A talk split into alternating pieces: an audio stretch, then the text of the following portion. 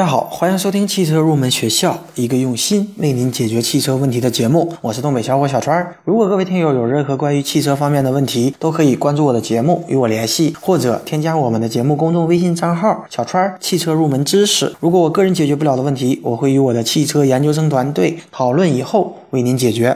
好的，上期节目呢，我们介绍了二手车的车漆和底盘的挑选技巧。那么今天呢，我们继续来谈一谈二手车挑选的一些小技巧。首先，第一个问题呢，如何根据汽车的 VIN 码来看出汽车的生产年份？我们在挑选二手车时，一些卖家可能会隐瞒汽车的生产年份。今天呢，我就教给大家一个小的技巧，可以自己判别汽车的生产年份。这个问题呢，我在之前的节目里有讲过，大家一定要记住车辆。VIN 码中的第十位就代表汽车的生产年份。车辆的 VIN 码呢，一般在汽车的挡风玻璃的右下角。比方说，车辆 VIN 码的第十位是七，那么就代表这台车是二零零七年生产的。比方说，大家看到一辆汽车的 VIN 码，它的第十位是一，那么就代表这个车它是零一年生产的。大家可以看出来，它的年份比较长，所以在选择二手车时就一定要谨慎。那么可能会有。有听友问：如果是一零年以后生产的车，那么他们是什么代码呢？大家这一点也要记住。一零年的代码呢是 A，以此类推，一一年是 B，一二年是 C。一般我国的汽车报废年限是在十五年左右，私家车呢可以延缓，所以大家可以根据汽车的生产年份和报废的年限来衡量一款二手车是否值得购买。好的，第二个技巧呢，就给大家来介绍一下，根据汽车的边缝来判断。这辆车是否出过事故？那么我们在挑选二手车的时候，就怕挑到事故车。为了将风险降到最低，有些人甚至找到修车的师傅来帮忙，这是一个非常不错的方法。但是如果大家没有这方面的朋友，那么就很麻烦了。那么今天呢，我也教给大家一个小技巧来识别事故车，那就是根据看汽车的边缝来判断这台车是否有撞击过。一般的乘用车的外部都是由十三块板拼成，包括。左前杠、左右前翼子板、前机箱盖、大顶四个车门、左右后翼子板、后备箱盖、后杠等等十三块板拼接而成。那么每辆车下线生产出来，这十三块板之间的缝隙是均匀并且一致的，保证我们车辆看起来美观协调。但一旦有过撞击，边缝就会有褶皱、断裂等变化。这个时候呢，想要恢复出厂设置时的样子是很难的。所以一般懂行的人在选车的时候要围着车。转一圈，看一看它的边缝是否一致协调。好的，第三个问题呢，给大家介绍一下发动机的挑选技巧。在挑选二手车的时候，很多人都会有这个顾虑，怕挑到一个事故车，还有就是担心挑到一个发动机有问题的车辆。其实，在挑选发动机时，也有一些小的技巧。首先呢，我们打开发动机的前机箱盖，先要看发动机它的机体的周围有没有出现漏油或者脏物。如果出现漏油这种情况，表明我们机器的内部急需保养，而且缸体的密封圈需要更换。然后呢，我们继续往深处看，如果各种软管都有不均匀的密封胶打过的痕迹，那么表明这款车的发动机是维修过的。再次呢，我们就是看一下发动机防冻液的水壶，多半呢它都是粉色的。如果里面有杂物并且很脏，就间接表明这台车的发动机没有很好的保养。水箱还有机器的内部散热功能也不是很好。还有呢，就是进行动态检测，看一下我们发动机工作的时候有没有烧机油、冒蓝烟或者说冒黑烟的一些状况，再看一看方向盘有没有异常的抖动。还有发动机有没有异常的不规则的抖动？如果有，而且还伴随着异响，那么我们就要谨慎的来考虑这辆二手车了。第四个问题呢，来给大家介绍一下轮胎的挑选技巧。众所周知，轮胎和轮毂支撑着整个车身的重量，保证行驶的安全，所以不得马虎。而很多的二手车经纪公司为了减少成本，往往在规整车辆的时候采用一些翻新胎来进行更换。基本像普通的轮胎，每一条。可以节省二百到三百元。所谓的翻新胎，就是回收来的钢丝胎，在胎纹的内部进行重新的加工。说白了，就是翻新胎很薄，在经过高速行驶或长时间坏路的情况以后，就会出现鼓包、破损、漏气等危险的状况，甚至在行驶的过程当中出现突然爆胎，所以大家一定要格外的小心。那么接下来呢，就教给大家挑选轮胎的技巧。首先呢是看品牌，首先我们是要看车型的四条轮胎它的品牌是否一致，如果不一致，也至少要保证前后轮胎的品牌一致。就是说，两个前轮的轮胎的品牌应该一致，或者两个后轮的轮胎的品牌应该一致。如果说四条轮胎是四个不同的牌子，那么我们就一定要好好考虑一下，说明这个汽车它的轮胎一定是有更换过的。好的，第二点呢，就是看一下轮胎的胎纹，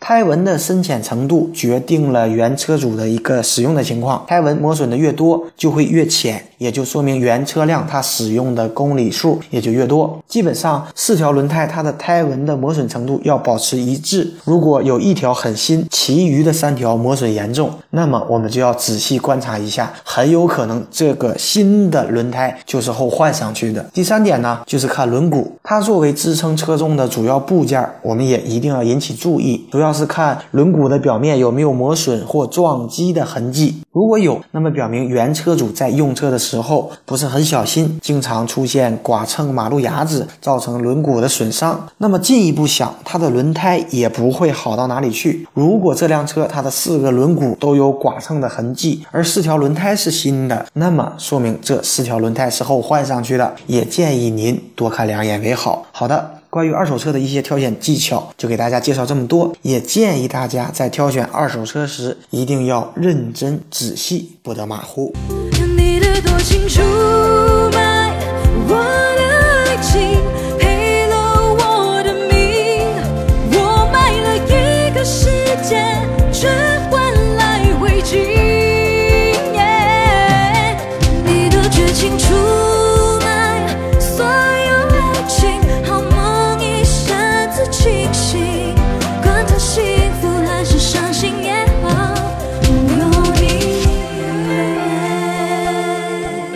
好的，下面我们进入网友问答的环节。第一位网友呢，他问到了停车以后一定要将车轮回正吗？实际上，停车以后如果没有将车轮完全回正，对于我们传统的机械液压助力转向来说，它是会有一定影响的。此时呢，它的液压系统仍然存在压力，所以长时间以后会影响机械液压助力转向的一个寿命。但对于我们电子液压助力转向来说，它实际上是没有什么影响的，因为停车以后我们肯定要把发动机熄火，这个时候电子助力呢。它是没有通电的，也就不存在压力。但是呢，如果不回正车轮，对我们悬架系统是有一定影响的，因为我们老打死轮，那个弹簧一直在吃劲儿，所以对转向系统的寿命会有一定的影响。因此呢，停车以后最好是将我们的车轮回正再离开。好的，第二位网友呢，他问到了汽车的夜视系统有实用的意义吗？毫无疑问，夜视系统呢，它可以改善我们车辆的安全性，因为它能够让驾驶人发现前照灯照射范。范围以外的潜在危险情况，比方说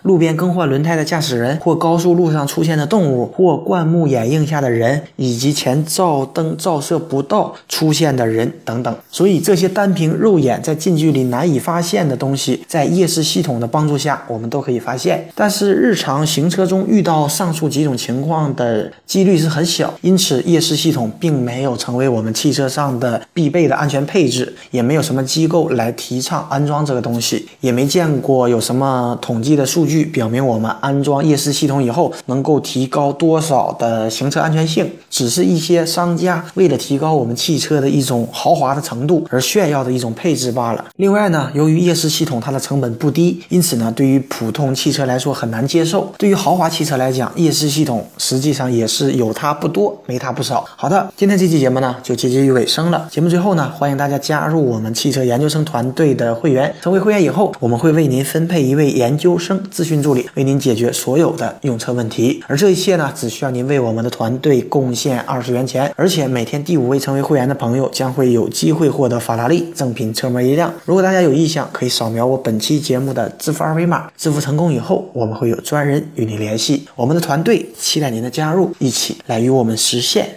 汽车梦。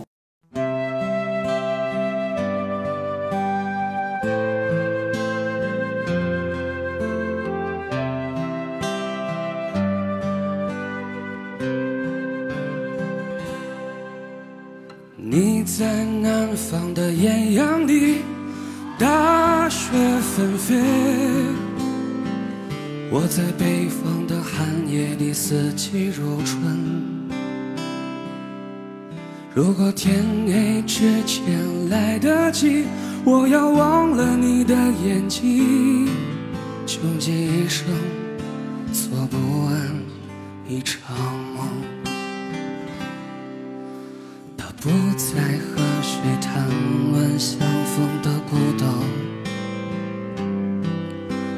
心里早已荒无人烟。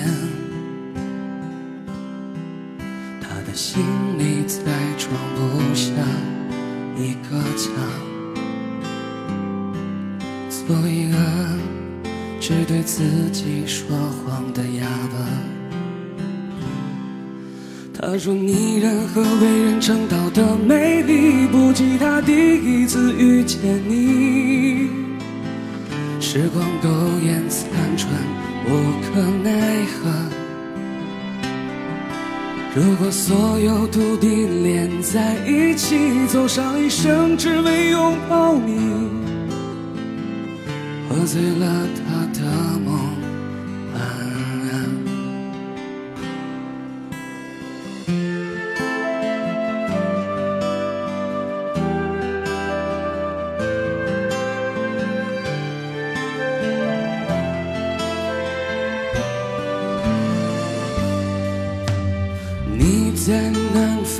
艳阳里，大雪纷飞；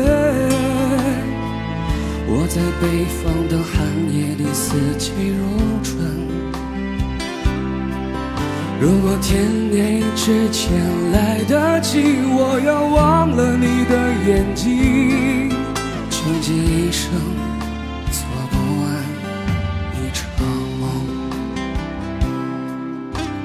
初心，荒唐了一生。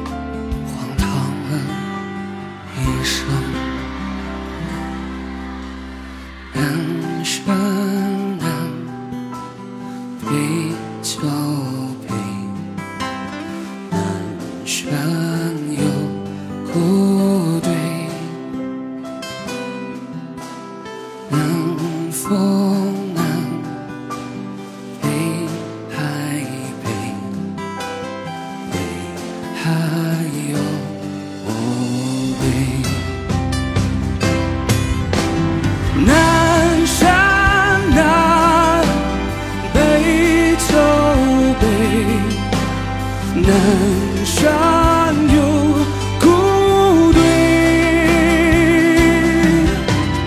南风南，北酒北，北。